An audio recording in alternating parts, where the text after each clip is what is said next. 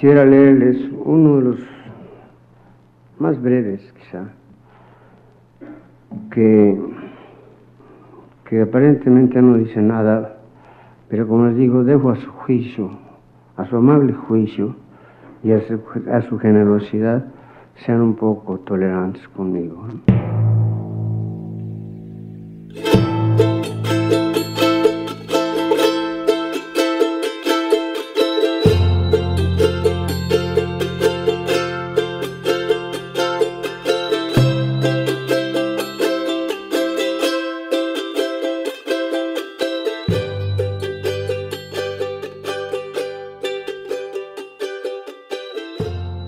Hola, ¿qué tal? Esto es Oí que ladraban los perros. El grito que retumba como un trueno en el llano. El programa que se levanta en el aire como la polvadera de talp. Que te alumbra como la luna grande y colorada en tu camino a Tonaya. El podcast que vino porque le dijeron que acá vivía su amiga. Una tal Paloma. Paloma, ¿qué tal? ¿Cómo estás? Hola Paco, ¿qué tal? Muy bien, gracias. Gusto saludarte, gusto en verte, es un placer eh, ser compañera en este viaje que teníamos ansiado ya desde algunos ayeres. Y bueno, este año ha sido rarísimo, ha sido una sorpresa para casi todos los sentidos, algo negativo. Han ocurrido cosas que no sabía que iban a pasar y todo lo que esperaba que pasara no, no ocurrió nada. Si hay algo que no me esperaba es estar grabando contigo ahora mismo un podcast, porque encima de todo tenía mucho tiempo que eh, creo que ni hablábamos por teléfono ni, ni nada por el estilo. Entonces yo estoy ahí tan bancho como se dice, un día procrastinando y mírame ahora, estoy aquí contigo y a partir de ahora podcastinando. ¿Qué tal? Qué bonitos términos, ¿eh? Ya estamos a dos minutos de ser la dichosa palabra, ¿eh? eh claro, totalmente, totalmente. En ese término, pero bueno. Lo, que no sabes eh, es que se me ocurrió hace cinco minutos. No, fíjate que pareciera que conociéndote lo tenías muy bien planeado y, escrito en el guion, pero te agradezco, te agradezco. Siempre, siempre esos detallitos de luz en un programa como estos, mira, nos llevan a otras pláticas. Eh, bueno, la cuarentena para mí ha sido un tema de romper estructuras porque hace muchos años yo no regresaba a casa de mis padres como en plan, me quedo aquí ya como mi rutina, ¿no? Iba de visita, de vacaciones, pero sabiendo que yo tenía que regresar a Ciudad de México. Eh, para los que escuchen eh, nuestro intento de podcast, yo soy de la provincia cercana, es decir, soy de Hidalgo, de Pachuca Hidalgo. Entonces, desde que tenía 17 años, eh, llegué a vivir aquí, a Ciudad de México. Entonces, mm, en la cuarentena hubo que regresar a casa de mis padres, no como una cuestión de obligación, hubo dos razones. La primera, que mi departamento mide 50 metros cuadrados. ¿Qué iba a hacer yo con mi locura, con mi ira habitual, manejándola en 50 metros cuadrados? Imposible. Lo mismo que haces en 100 metros o en 200. No, no, no, no, porque justo soy una persona que, que en primera soy como muy activa, soy, tengo esta pinche ansiedad por hacer cosas. Y la otra es que soy, necesito hablar, mi naturaleza es de hablar, ¿no? Ya después se darán cuenta. Entonces, por lo menos mis papás, además de que los quiero mucho, obviamente, pues me servían para hablar. Y eso, eso como número uno. Y número dos, eh, mis papás al pertenecer a este sector vulnerable de la población, sí siento, sigo sintiendo ese compromiso de decir, tengo que cuidarlos en el momento en que haya que viajar, o moverte, eh, aunque sea en el coche, pero pues tú bajarte a comprar cosas, etcétera, tú tener el contacto con la gente. Entonces, esas fueron los dos motivos, los dos motivos por el que me llevaron a regresar a mi provincia natal. Qué bien, todo bien con ello. Pero sí es todo un viaje, sobre todo, suena a cliché, y, romper muchos mm, bloqueos que uno tiene a su en su interior, que a los 17 años dices, me voy de mi casa de mis padres por bla, bla, bla, bla, y enfrentarte a esos bla, bla, bla, es romper un paradigma en el interior y bueno, estoy bien y afortunadamente todo todo fue para mejor. Mis papás ya optaron más bien por la más fácil y me, negaron y me dijeron, no vengas, no somos tus padres. Bueno, pues me tuve que mantener en mi departamento que tampoco es tan grande, pero eh, como mi locura eh, se puede contener en 70 metros cuadrados, este... 20 pues más.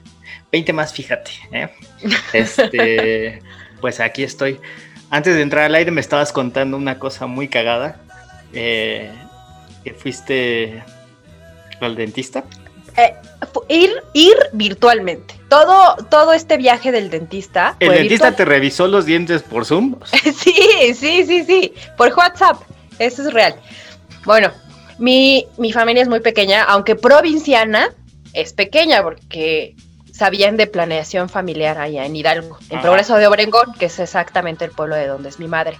Entonces somos poquitos primos y nos llevamos afortunadamente muy bien. Una de mis primas, Sateluca, aquí hashtag Sateluca, estudió este, es dentista pues, eh, su oficio es ese, y eh, con anterioridad obviamente me ha revisado los dientes y ella siempre me dijo, tu constitución de los dientes es preciosa, es perfecta, tú nada más ocupa los Es tu prima, no podría decir algo diferente. Espero, eh, por, lo menos eso, ¿no? Y entonces me dijo, nada más cuídalos bien, lávalos bien, etcétera. Siempre me dijo, ¿sabes qué? Eh, a, lo mejor hay que cuidar un poco el tema del cepillado porque parece que maltratas mucho tus dientes. Pero en ese entonces yo tenía 25 años y me valía un pito lo de la dentina y el esmalte. En fin, eso, eso lo retomaré en medio minuto.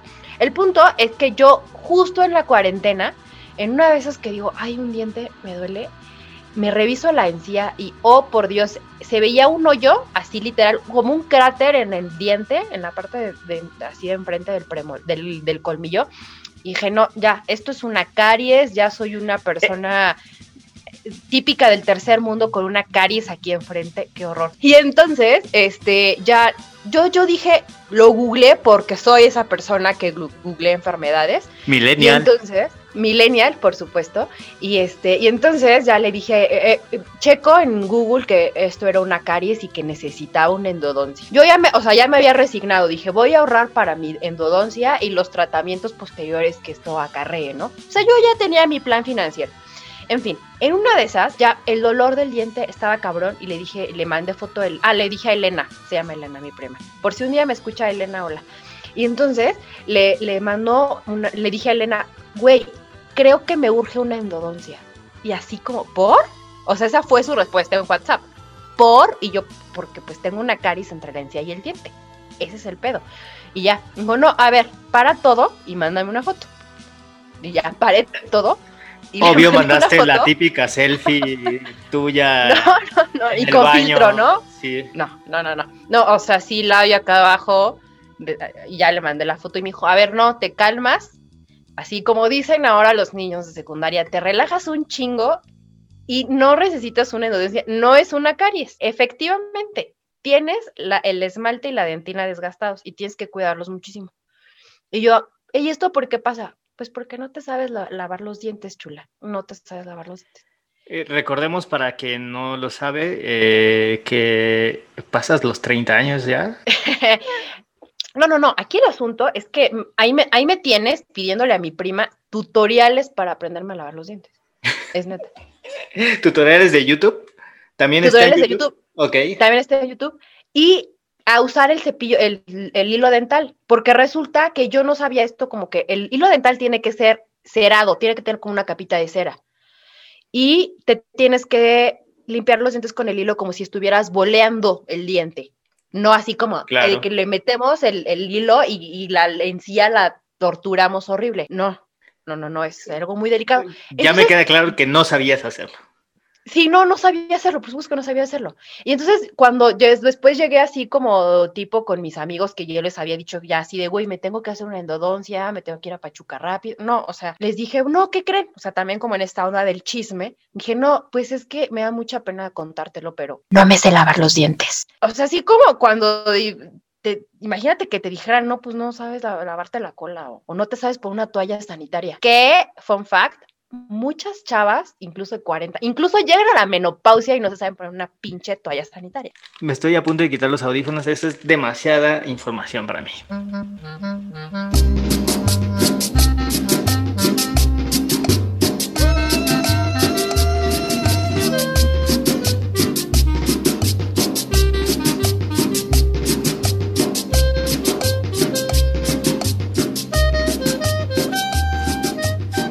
Algunas otras veces me han dicho que no sé respirar, contar las exhalaciones y el tiempo que dura el aire adentro y que llegue hasta no sé qué parte del diafragma.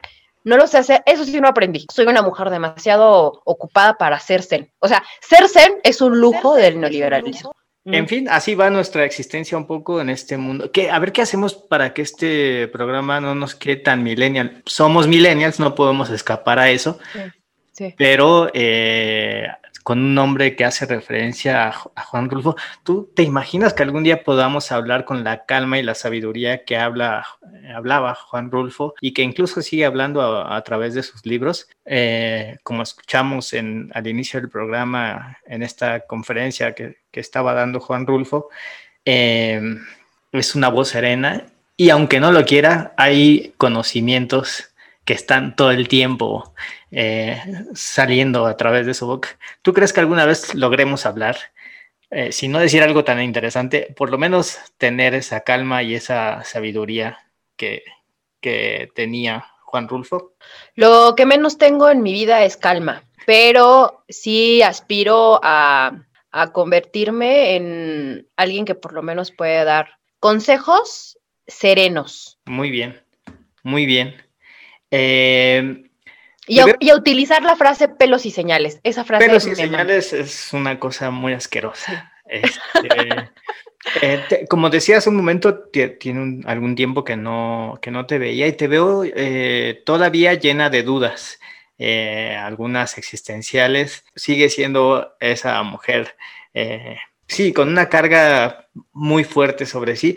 ¿Qué es lo que te inquieta ahora? ¿Por qué? Eh... yo, ¿por? tratando de adivinar todo este mundo de cosas que te traigo encima, pero ¿de qué iba este programa, este podcast? Que, yo hasta ahorita no sé de qué va, pero eh, hay una cosa que me comprometí a, contigo, eh, que esto no se convirtiera en una plática de borrachos, pero si hay algo que hacemos eh, muy bien tú y yo es como tener pláticas de borrachos, así que no te prometo nada, ¿eh? esa parte. Bueno, eh, te decía, cuando íbamos, estábamos boceteando este, esto, este programa, sabíamos algo que tú me dijiste y que tenías claro desde un principio, es que no querías este programita de estamos hablando de un chingo de cosas chistosas y no llegamos a ningún lado, ¿no? Eh, esto de no, no comprometerte con una respuesta, de no comprometerte con una opinión. Y entonces yo de pronto se me vino a la mente algo que en la academia dedicada a las ciencias sociales han expresado muy bien, ¿no? Que es, si vas a hacer una tesis, así sea una tesis de 10 hojas, donde, donde solamente problematices y hagas una hipótesis en 10 hojas, comprométete a una postura y comprométete a una opinión, sé frontal, porque ese es el primer paso para, para desarrollar una personalidad, por lo menos en el mundo de la academia. En ese momento así estaba planteado. A mí me parece que sí, que tienes toda la razón. De hecho, yo no recuerdo haberte dicho que yo, o sea, sí recuerdo algunas cosas que yo espero para el programa, que también contaremos ya qué es lo que intentamos hacer. Eh, pero a mí me parece que sí, que efectivamente hay que mojarse y hay que adoptar una postura en, este, en esta situación en la que estamos, no solamente por el tema de la pandemia, sino por el cambio de gobierno que hemos tenido en México sí, me parece que es indispensable, y pero sí, tienes toda la razón, a mí me parece que, hay, que, hay que mojarse y hay que hacerlo a tiempo y ahora desarrollar eso. Pero... Sí, y mi comentario que es ñoñísimo, pero que, y que a la gente le doy mucha hueva cuando empiezo a hablar de estas cosas, y, que el hecho de que creo que a ti no te da tanta hueva, eso me anima, es que cuando yo empecé a, estudiar esta cosa que le han llamado posmodernismo, que no me va a clavar en ese tema, en, próximos programas seguramente seguirá saliendo el término, pero la posmodernidad es algo que asocian mucho con el fin de las ideologías, ¿no?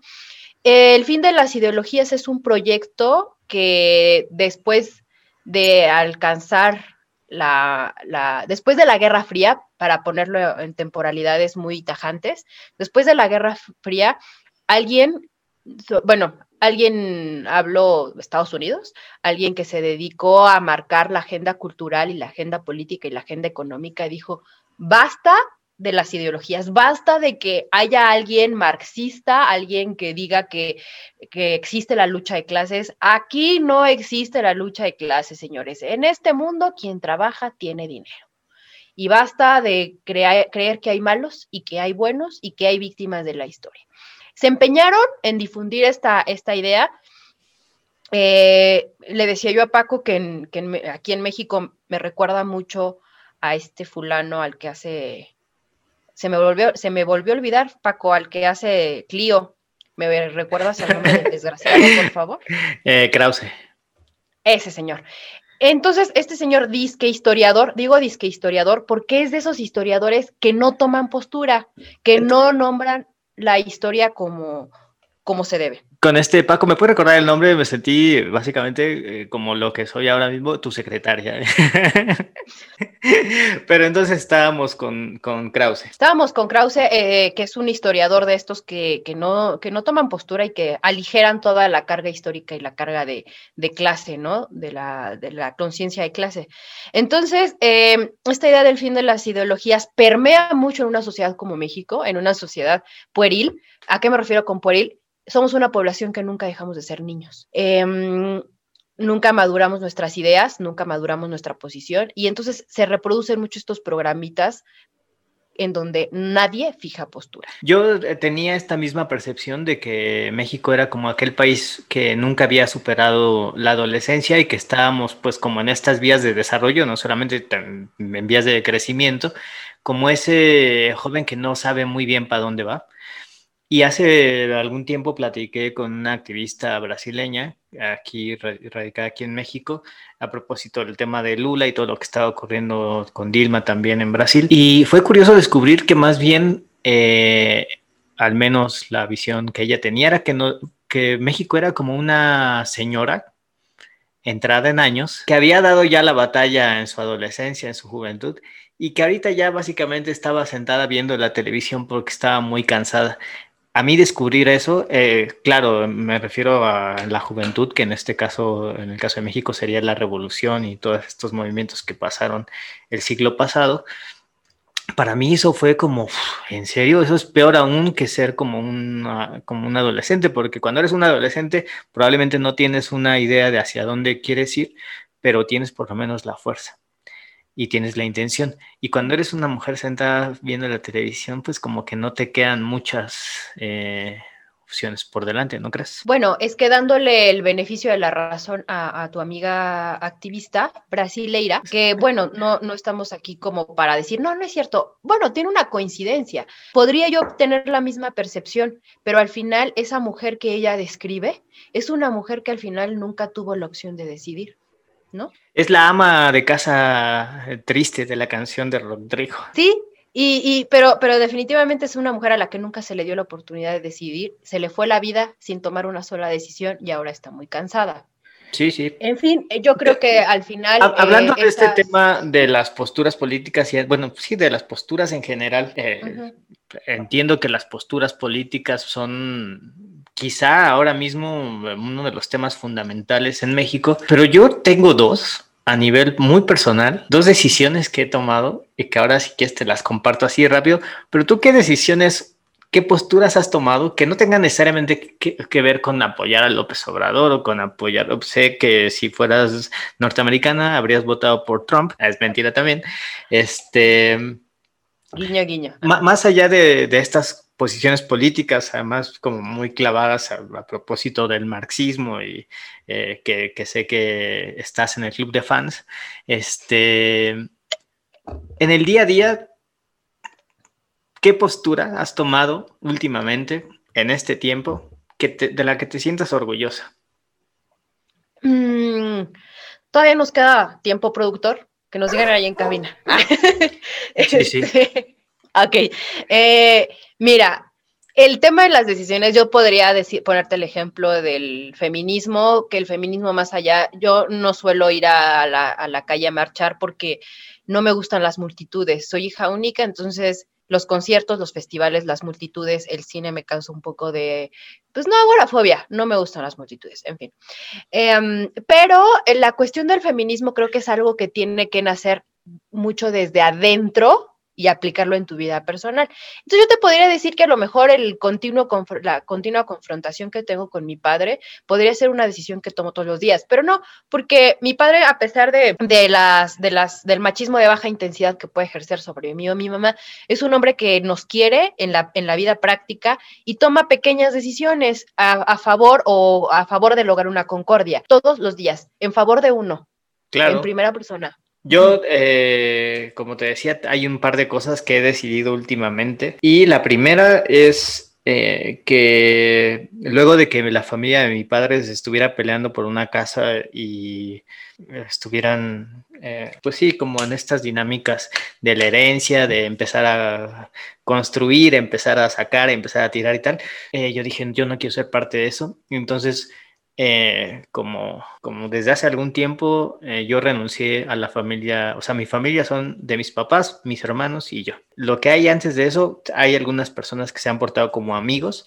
y los conservo como amigos, como tales amigos y amigas, pero básicamente mi familia se reduce a eso. Yo no quiero tener nada que ver con estos familiares eh, pentajosos. De Guanajuato, dices. Eh, pues no, no, no, pues así del Bajío, del Bajío. Este, esa es la primera decisión que he tomado y la segunda, a ver qué te parece.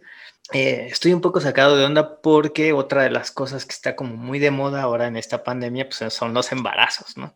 Entonces yo veo que Sutanita se embaraza y, normalmente esa Sutanita es alguna de mis primas. Mis, primas se, se, embarazan mucho a cada rato. Y entonces yo me quedo pensando... Por lo menos cada nueve meses. Por lo menos cada nueve meses, sí, sí. Este, y, yo digo, pero ¿por qué este, esta necesidad, no? De estar, eh, porque no es un buen momento para nada para traer hijos, ¿no? Y ah, entonces al final concluí que es como una necesidad y unas ganas de trascender. Esta cosa que siempre nos han vendido de que a cierta edad tienes que escribir un libro, grabar un podcast, eh, tener un hijo y todo ese tipo de cosas. De hecho, ahora que lo digo, esto que, que estamos haciendo ahora para mí es una cosa que normalmente yo no haría porque lo que concluí, y ahí te va, es que yo no quiero trascender.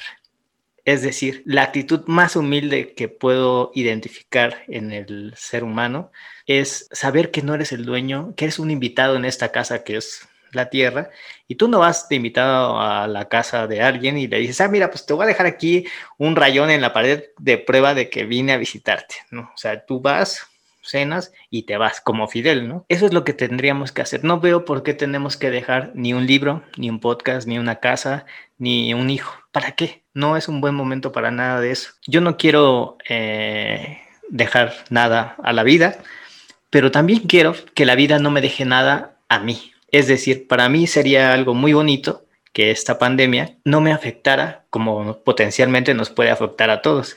Es decir, que pasara y que así como yo voy a pasar en el mundo y me iré y espero no dejar nada ni rastro, que este momento que es muy jodido y también los momentos buenos, que tampoco me dejaran eh, demasiado, que no me dejaran nada. Y esas son las únicas, las últimas dos posturas que he tomado, además de votar por López Obrador. Tres posturas.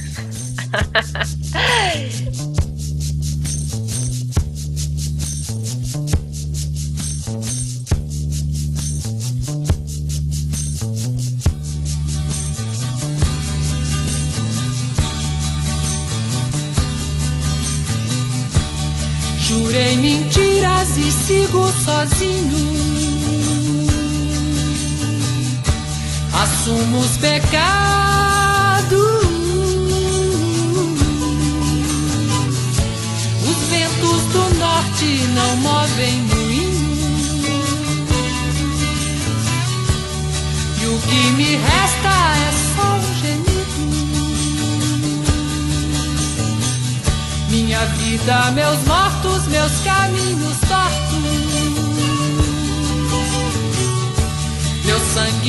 Minha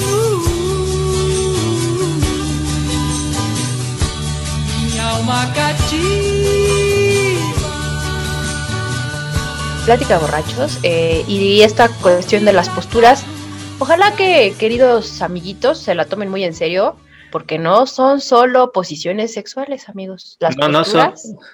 Este, porque al final, ¿qué es como tener una postura política sino tener una cierta ideología que se nutre y se alimenta de conocimientos, sí, pero también de prejuicios y también de los, las fobias y los miedos que tenemos. O sea, vamos tomando decisiones con, esta serie de, cosas que al final a saber si son decisiones acertadas o no. ¿No crees? Sí, justo eh, alguna vez cuando empecé a ir a terapia fue algo que me dijeron y es algo que ya te había comentado eh, hace muy poquito, que uno de pronto se defiende, una de pronto la coraza que se forma es a través de los conocimientos, ¿no? Esa manera en la que te puedes defender totalmente argumentado y, dejando todo tu, todo, todo flanqueado tu ser, es a través de los conocimientos, como que ya no dejas lugar a duda de nada, ¿no? Entonces, uno, yo al menos tomé la decisión en algún momento de decir, ya no voy a ser esa mujer que tiene miedo, que tiene coraje, que tiene ira,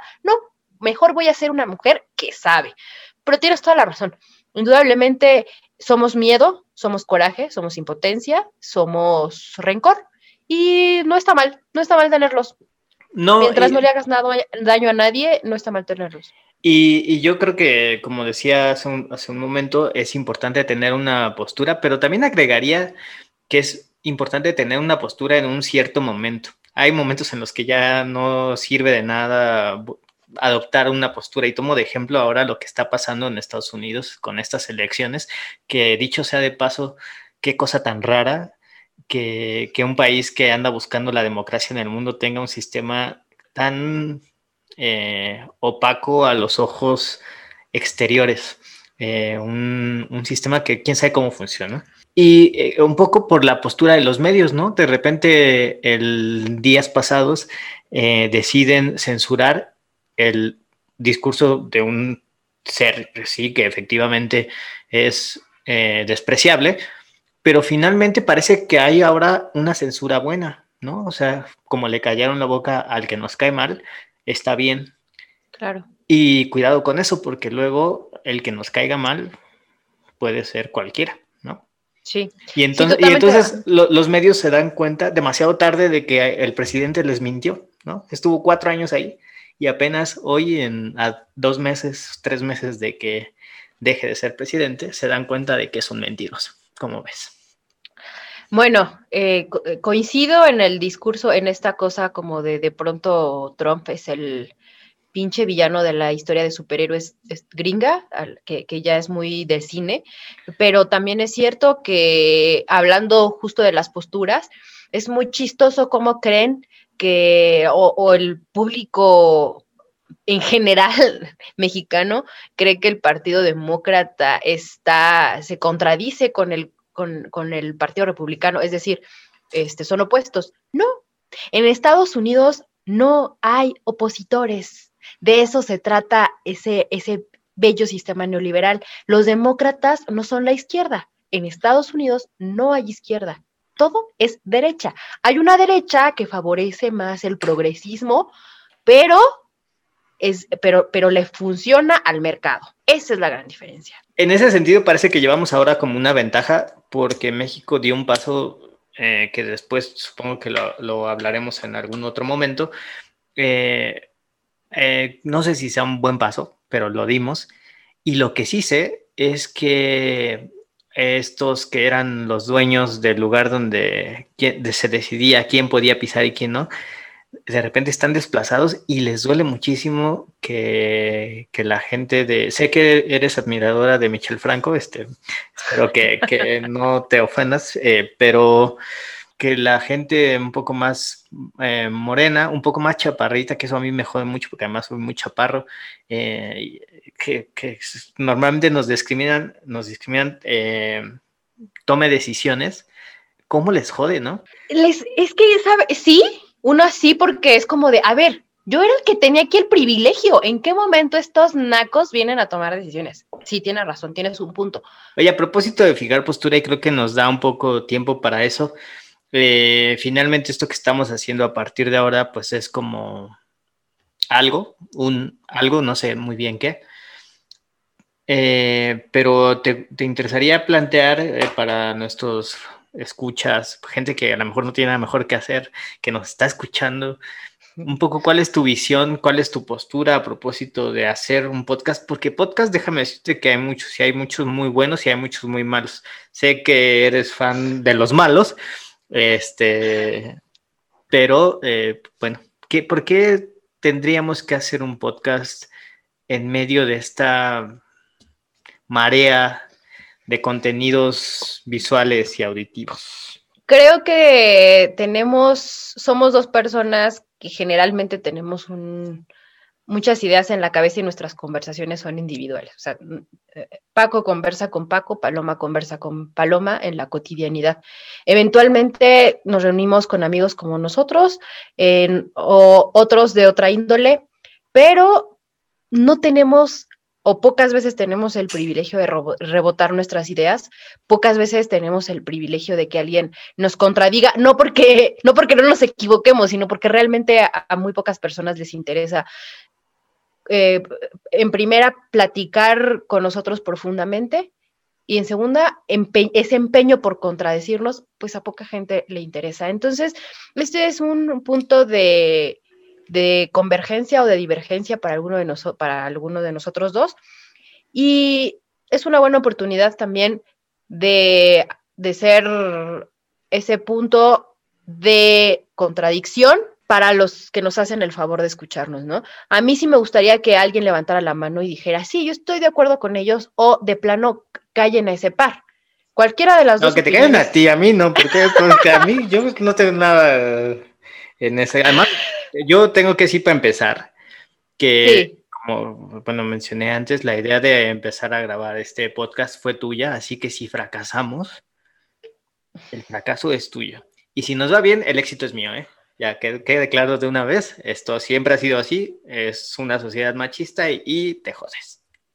¿Y qué crees? Fíjate que hasta eso no tendría problema. No, no, no, es mentira totalmente. A mí es algo que no me interesa, pero eh, sí me parece que justo hablando de lo que estaba hablando hace un momento, eh, me, choca mucho que los que generan contenidos sea la gente de un cierto perfil, la gente que es guapa, la gente que es blanca. Un momento, un momento, nosotros somos guapos. No, güey, no, lo somos. Este, bueno, quizá, quizá uno de los dos, no voy a decir quién, sí, el otro no. Pero bueno, aún siendo guapo, me, parece que es buena idea eh, que de repente cualquier hijo de vecina, lo digo con todas las palabras, porque tú eres buena en, en tus movidas. Yo hace infinidad de años, como 14, 15, que trabajo haciendo lo mismo y sí creo que soy bueno soy muy bueno y el equipo de trabajo, eh, mi chica además, somos demasiado buenos en lo que hacemos y cada uno es muy bueno en lo que hace. Pero aquí en este podcast básicamente somos dos prietos hijos de vecina. Eh, y creo que eso es justo una ventaja.